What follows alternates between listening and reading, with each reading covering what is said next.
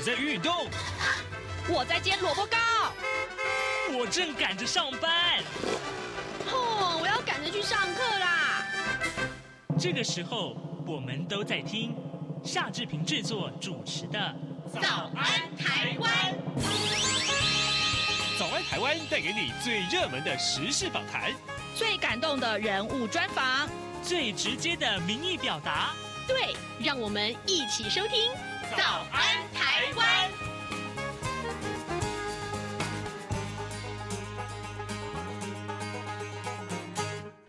安，台湾！我是夏志平。今天是二零二三年的九月四号，星期一。各位还记得上个礼拜五我们在节目中跟大家探讨的巴士量表这个话题吗？各位啊，呃，如果你要申请这个看护移工啊，你是一定要有经过这个巴士量表的这个呃检测。好，那么可是呢，呃，事实上，呃，你申请移工还是自己家里要照顾这位。呃，这个不管是失能者也好，或者是长者也好，等一下呢，志平要为您连线访问中华民国家庭照顾者关怀总会的副主任张小婵。我们请张副主任在大家呃在节目中跟大家来介绍啊啊、到底照顾者啊、就是要付出要照顾这个失能者或者是这个呃长辈的这个呃辛苦的。在家中的这个成员，其实他们面临很多很多的困境啊，那么他们也需要大家一块儿伸出援手来帮助他们。所以待会儿我们再继续啊，从这个巴氏量表的延伸来探讨这个话题。呃，在跟呃张副主任连线之前呢，志平有一点点时间，哎，可以跟大家说一说各平面媒体上面的头版头条讯息啊。首先，我们看到是《自由时报》，《自由时报》的头版头，还有《联合报》的头版啊，都为您关注有关于台风的消息。海葵台风强袭啊，那么东半部、中南部今天要防强风跟豪雨。让我们来看看《自由时报》的内文：来势汹汹的中台海葵啊，昨天下午三点四十分从台东东河登陆，那么中。结了台湾四年来啊，呃，这个没有台风登陆的记录，也为东南部带来狂风暴雨。呃，虽然呃昨天晚上八点呢，从高雄就已经出海，但是呢，受到了暴风圈的影响啊，今天呢，在台湾的东半部还有就是中南部的民众，仍然是要严防这个强风豪雨啊。那么今天呢，台中以南还有花东，一共有十十四个县市啊，宣布是停班停课的。那么新竹县的尖石乡部分地区也是停班停课。那么海葵风大雨大，昨天下午是在台公台东啊，成功的跟绿岛啊测得了这个十六级的这个强强阵风，嗯，创下了今年的新高。那当然，我们刚刚提到这个停班停课的县市啊。我们在这边简单跟大家说一下，包括了台中市、彰化县、啊南投县、云林县、嘉义市、嘉义县、台南市、高雄市、屏东县。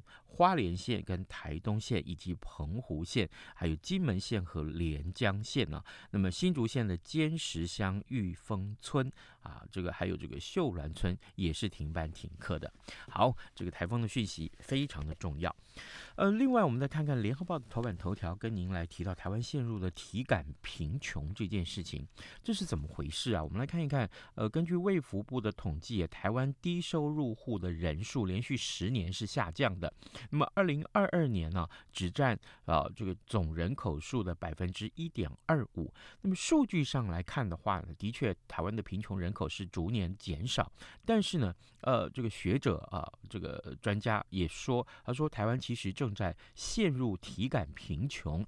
呃，这个。呃，我们来看一看，这是经济成长的这个果实啊，只有科技业是有感。对不起，然后呢，低薪跟高物价造成了更多的贫穷的黑数，儿少贫穷、工作穷忙，还有高龄贫穷啊，更是台湾迫切要面，抱抱歉，迫迫切要面临的这个三大困境啊。那么国家富了，但是民众还是苦哈哈，这是我们看到联合报为您关注的话题。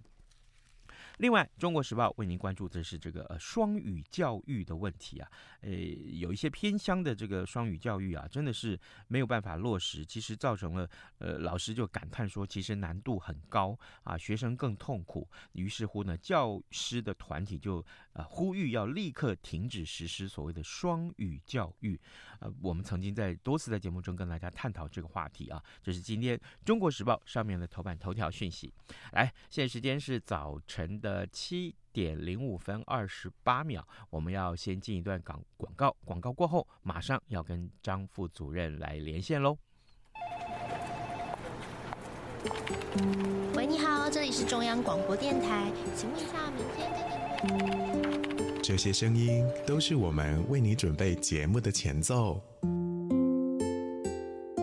世界期望和平，央广持续发声，央广九十五周年快乐！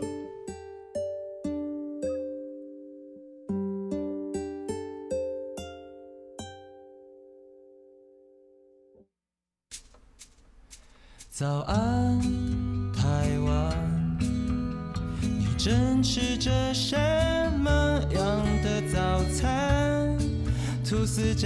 推单，咬一口，然后收听中央广播电台。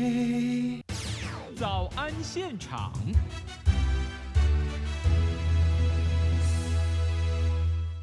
这里是中央广播电台台湾之音，您所收听的节目是《早安台湾》，我是夏志平。此刻时间早晨七点零六分四十三秒啊，各位听众，社会福利政策其实最近成为这个总统大选选战的热门话题啊，特别是呢，台湾有很多的家庭啊，此刻其实正在面临的照顾失能长辈的这个难题。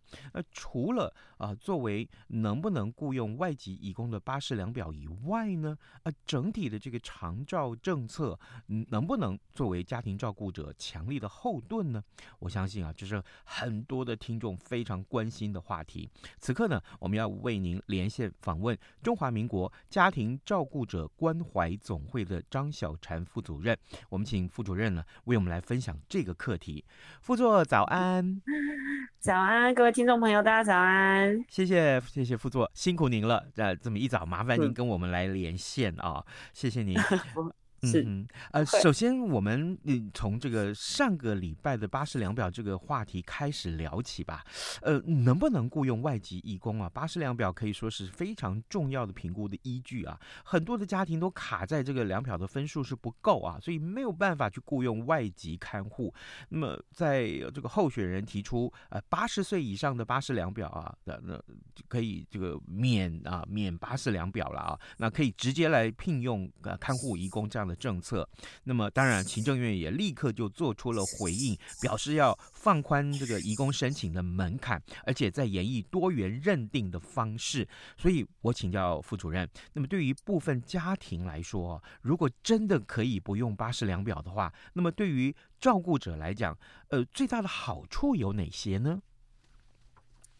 咦，好，这个话题其实真的很大，但是我觉得我们也不是二分法哦，纯费问题来看长照，因为今天会面临到长期照顾，表示说家里面一定会有一个失能、失智、身心障碍的家庭，就是他的照顾的状况是这样子。但是，呃，照顾当中，或者是说这个疾病的变化，其实每一个人的状态都不一样。那每一个家庭，他在面对照顾问题所能产生出来的量能也不同，好，所以其实我觉得单看一个纯费这样子来谈照顾家庭遇到的问题，或者是说我费了费不费，然后有什么样的好处？哦，当然你说哦费了，可能我就不用跑医院啦，好，我可以不用这样子舟车劳顿的带长辈，好，尤其又是重度的话。那更是难去医院。可是，如果我只是因为我八十岁了，我不去做这个巴氏量表的评估，我就让他可以申请外籍看护工，这会不会又把问题其实又丢回到家里面去？嗯，因为现在的聘雇移工家庭的这个政策，就是由呃我们所谓国人担自己自己担任雇主嘛，所以我就是家里面会有一个雇主，然后另外有一位义工来聘雇。进到家庭内之后去做照顾的动作，但是我想大家现在都有遇到或听到、耳闻到很多呃聘雇义工家庭他们所提出来的一些问题，不单纯只是聘雇上的呃这个疑虑，要不要使用巴士量表？嗯，好，或者是说我今天呃这个移工进到家庭之后呢，有很多可能是管理上，或者是这个移工他在文化语言适应上面等等的问题，甚至照顾技巧的问题。嗯，但这些。是整体，我们在面对长照家庭，在面对照顾的时候，他要去，呃，要去解决到的很多面向的困境啊，所以它并不单纯只是巴氏量表的一个一个存废问题而已。那单纯如果谈到我们巴氏量表，再回到长照，其实长照这一题真的非常的大啦，因为。哦，每一个每一个家里面，我想大家现在高龄化社会，尤其台湾即将就是进入超高龄社会，嗯，五个人就有一个老人，所以我们满街不是在家而已，是满街都是有很多长辈，可能是需要我们准备要去面对照顾的问题，或多或少的照顾。那这些照顾呢，有的有的是轻度的，嗯，就是非常简单的，呃，也许是比较。像是衰弱的一个状态，开始慢慢的有行动上没有那么方便，他需要拐杖，或者是呃，他可能呃，其实行动的很 OK，嗯，但是因为我们已经退休了，他需要有一个社区参与的哦、呃、这样的一个过程，他需要有一些活动跟人有互动，好，那这些可能他是比较轻度的，嗯，可是这些轻度的假设，如果他已经年满八十岁了。符合候选人说的，他八十岁啦，嗯，那他就不要有巴氏量表，通通都开放了。那这一群长辈其实有时候往往会因为呃服务的选择、照顾方式的选择而剥夺了他在家里面或他在社区里面的生活形态。那另外是，如果他真的是重度的家庭，他真的需要有一个替手，有一个帮手来帮忙，所以他也许。聘请外籍看护工比较没有问题，但回到我刚刚说的，当他聘请了外籍看护工之后呢，他在家庭内就真的一劳永逸了吗？还是他有还还还有其他的状况就没有办法去处理跟应应？这这完全都是在政策面上需要回应的呃一个问题。所以其实对于整个家庭来讲，它不单纯只是这个。巴氏量表存废的问题，它还有其他面向需要去考量衡量的，呃，不同的面向。那这整个来说都是移工政策，嗯，移工政策。不然如果不全盘的去讨论这个移工政策，我相信现在会聘移工的家庭，大部分都是重度家庭，嗯，居多。那这个子女或者是家人，他呃，大部分还是需要工作的。如果今天我还是把问题丢回到家里面来，我想这些子女就像我这样好了，我的家人也可能需要去照顾，嗯、那我们就必须面对到我到底要回家照顾，还是这个要离职回家照顾，嗯、还是说我就是不断的请外籍看护工，然后我在这个过程当中有很多可能我根本就也没时间去认识资源，没有时间去跟我的义工好好的互动，好、嗯、等等等等，所以产生出来的。后面连带的问题，那这些有一些其实政策可以回应的。哦是哦，经过主呃副主任您的解说，我就知道，就说原来啊，这个所谓的呃巴士量表，只是这整个呃长照里面或者是呃照顾者的所遭遇到的难题里面的一小部分而已，对不对？对对，非常小的一个部分。哇哇哇！好，那今天我们当然，呃，我们只有这个节目时间只有半个小时，现在已经是七点十四分零七秒。我知道时间绝对不够啊，如果可以，我们可以多呃请副主任以后啊，呃，在节目中跟大家分享这个话题。不过我们我们今天还是关照在这个呃这个我们所设定的题目上好了。呃，我特别是我在过去这个周末的时候，其实我有看到照顾者呃总会啊，呃所在台中市办的这个烘焙的一个活动。我看了觉得很很很很暖呐、啊，很很很暖和的感觉。为什么？因为其实照顾者我知道很辛苦啊，他们需要呃喘息的机会。所以我可不可以也这个时候也请教副主任？那如果说嗯照顾者现在需要这么多的喘息，那他们最需要的是什么？呃，比比如说啊政呃政策上我们可以给予什么样的帮助了？那不光是地方政府啦，或者是中央政府。那当然呃我知道照顾总总会也设计了很多很多的活动要跟大家一块儿分享，对不对？对，嗯，其实简单来说，照顾者真的非常需要。多元的资源或多元政策的一个协助，比如说像刚刚主持人就讲到了喘息服务，这个非常重要。但过去没有，大家的观念就觉得这是我自己的家人嘛，我应该要自己来照顾。嗯。所以国家政策是用一种所谓三代同堂的概念在设计长照服务。那既然家里面都有人，我为什么要给政策上国家为什么要投入这么多的资源来布建这些事情？但是其实给大家一个数据跟一个观念，就是现在。一个家里面其实真的非常的小，小到什么情况？这个小家庭现在平均一个家户人口就是同住的人里面只有二点五五六人而已哦，最新的状况。所以你想想看，如果今天我的家里面有一个人生病倒下，不管他是老人还是我的配偶或者是我的小孩，那只要有一个人倒下，另外一个人他势必就会成为家庭照顾者。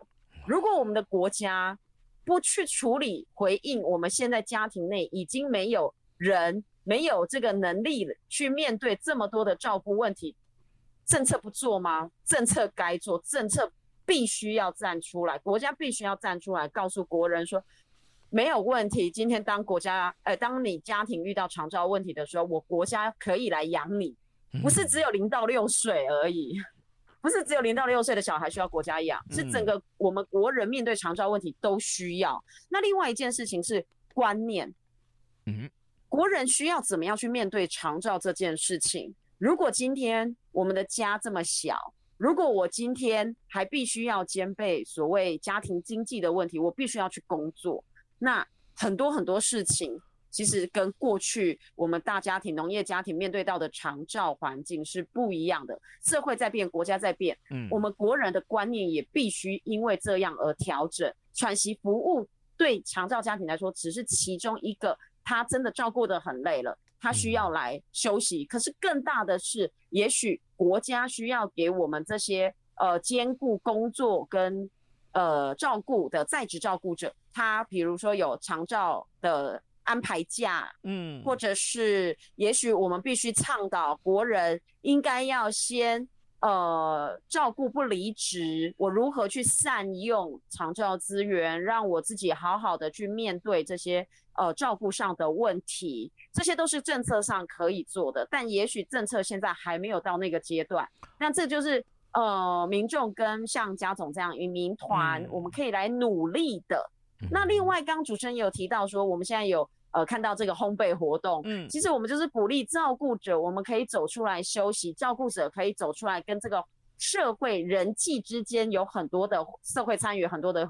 呃，这个人际支持，这是非常重要的。不然，照顾者其实他在家里面，呃，长期照顾之后，他的压力其实非常高的。嗯、那这个照顾压力如果没有适时的缓解，是就像火山没有适地震没有适时的抒发的话，那大爆发的时候，其实就是我们不愿意乐见的这些所谓照顾悲剧。那种种种种都是政策可以去回应的。嗯、所以家总也在这几年不断的去呃跟政府。沟通甚至倡议要有全国的零八零零五零七二七二的照顾者专线。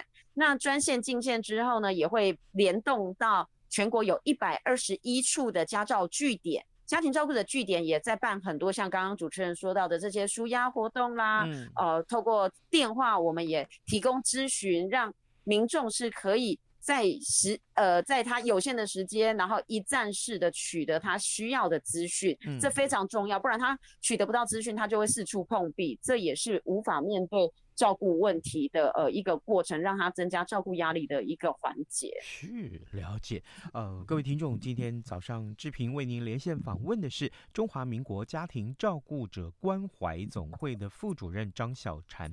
我们请副总任副主任呢在节目中跟大家分享。我们一开始先从巴氏量表这个话题来切入，但是事实上我们看到要更提升看这个问题的高度，就是到底台湾的这些照顾者们啊，因为家里。里面有失能者，有长辈，当他们面临到这些照顾上的困难的时候，该啊，他们还需要哪些东西，哪些个政策的照顾？事实上，刚刚主任呃副主任您的分享，哇，我觉得林林总总很多哈、哦。这个比如说长照的这个安的这个安排假啊，你你要对你要怎么去照顾这个长者？你你需要安这个在照顾之前，你就要安排很多很多的事情啊，这些都需要假，但是很可能我。我这样解读是不是说，我目前来看的话，好像职场并没有非常对这个照顾者给他友善的待遇，对不对？对，其实目前在长照政策当中的职场面是不够友善的。嗯，职场不够友善。我们目前有长照安排，我们现在有家庭照顾假，但是一年才七天呢。啊，是一一一年才七天，那根本不够用。那那那大概需要多少呢？问题是这个职场的竞竞争力也很重要啊。如如果有人真的要反对的话，其实呃，要的不是说嫁的多不多，嗯，而是他需不需要。对，他怎么需要，也需要有调研啊。嗯，那呃，家总在过去跟民其他的像妇女薪资啊、产业总工会啊这些。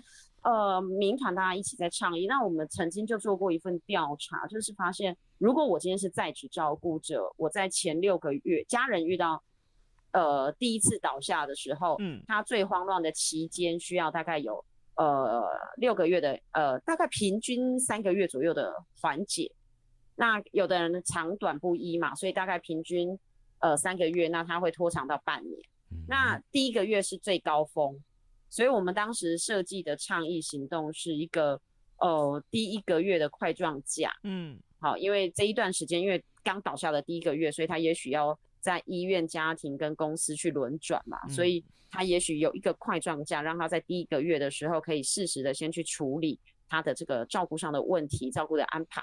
那在这个时候，他也可以有。呃，相对应的资源，不管在医院从从医院端或社区端或各个面向，他可以去申请长照的资源，或者是连接到相关的服务。嗯，可是他必须要有时间啊，所以他其实在争取的是一段让民众认识资源、连接资源、适应资源，包括长辈哦，包括长辈，嗯，好，包括身心障碍者，他也必须去适应这一段时间。所以他第一个月其实是非常的我们的争取。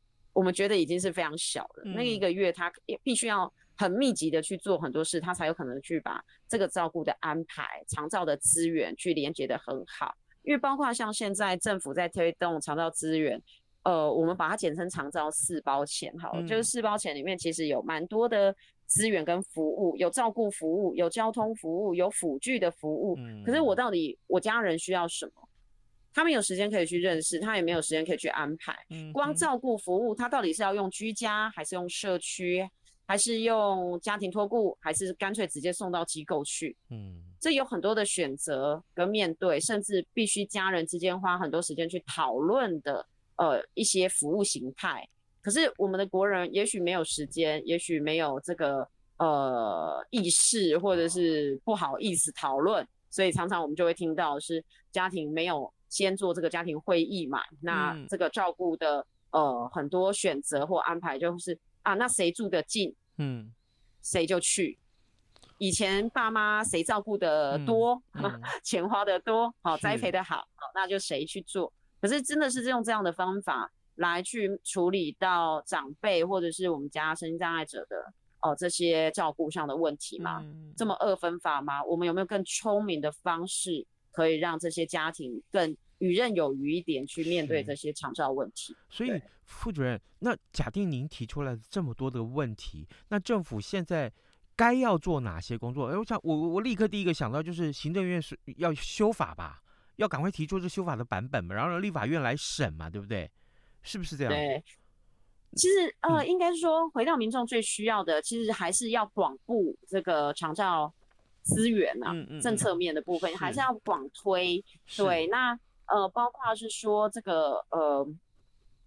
比如说，像我们刚刚提说重度家庭，嗯，那他有没有更多的选择或更多的资源？除了长照二点零之外，他们有没有机构的选择？目前住宿式机构就是住在那边二十四小时的那，我们传统在讲的，比如说老人院啊，好这种传统的安养护机构，这是没有任何补助的。是那呃，我像江总就很倡议，很推。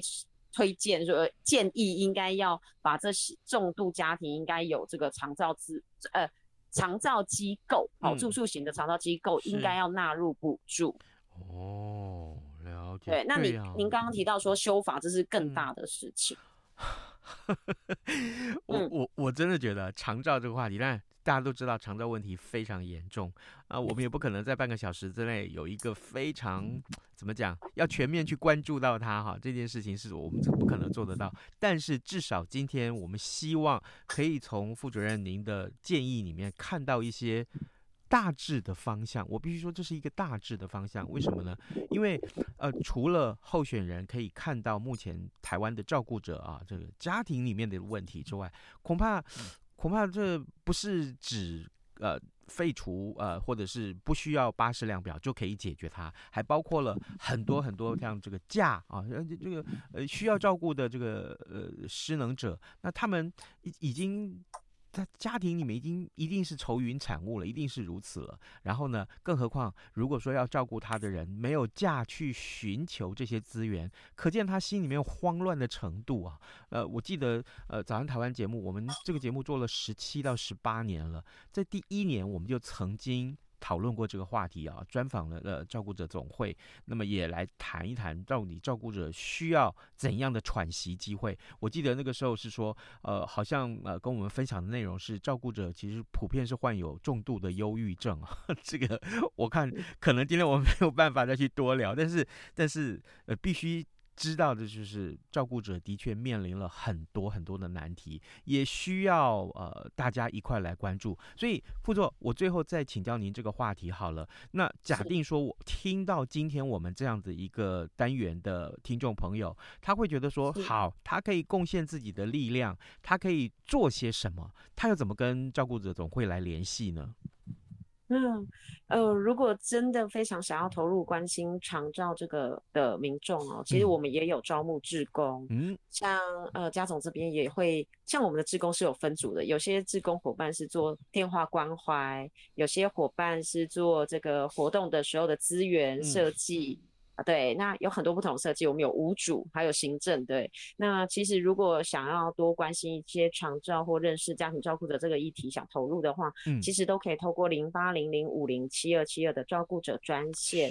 那呃，从专线当中多多少少您可以呃了解一些相关的服务或资讯。嗯。那另外一个部分。呃，我们每年初都会做这个自工的征求跟报名，所以到时候如果有兴趣的呃伙伴，也可以直接在家总的网站啊，或者是呃这个 Facebook 上面都可以看得到一些相关的讯息。哦，欢迎大家可以投入。是，那当然如果有照顾问题，也不用客气，嗯、透过零八零零这一支电话，嗯嗯嗯，也可以直接线上做咨询。太好了，我们再来强调一次，零八零零呃五零七二七二，对不对。好，OK，好。今天我们非常谢谢副主任接受我们的访问，谢谢副主任辛苦您了，谢谢，加油，谢谢您们，谢谢大家一起，嗯，嗯，拜拜，拜拜。喂，你好，这里是中央广播电台，要跟您确认上次。这些声音都是我们为你准备节目的前奏。世界期望和平。央广持续发声，央广九十五周年快乐！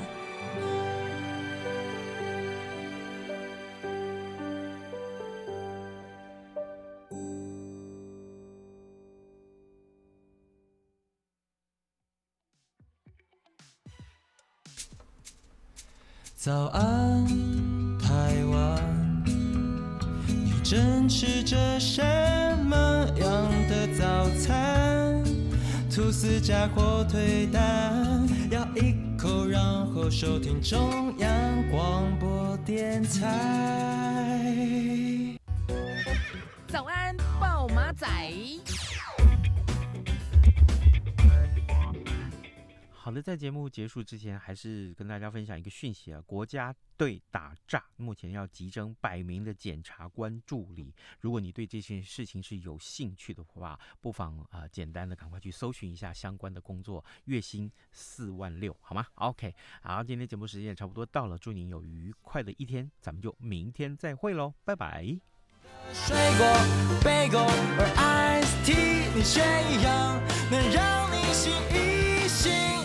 反正过了十二点，好多一样被丢弃。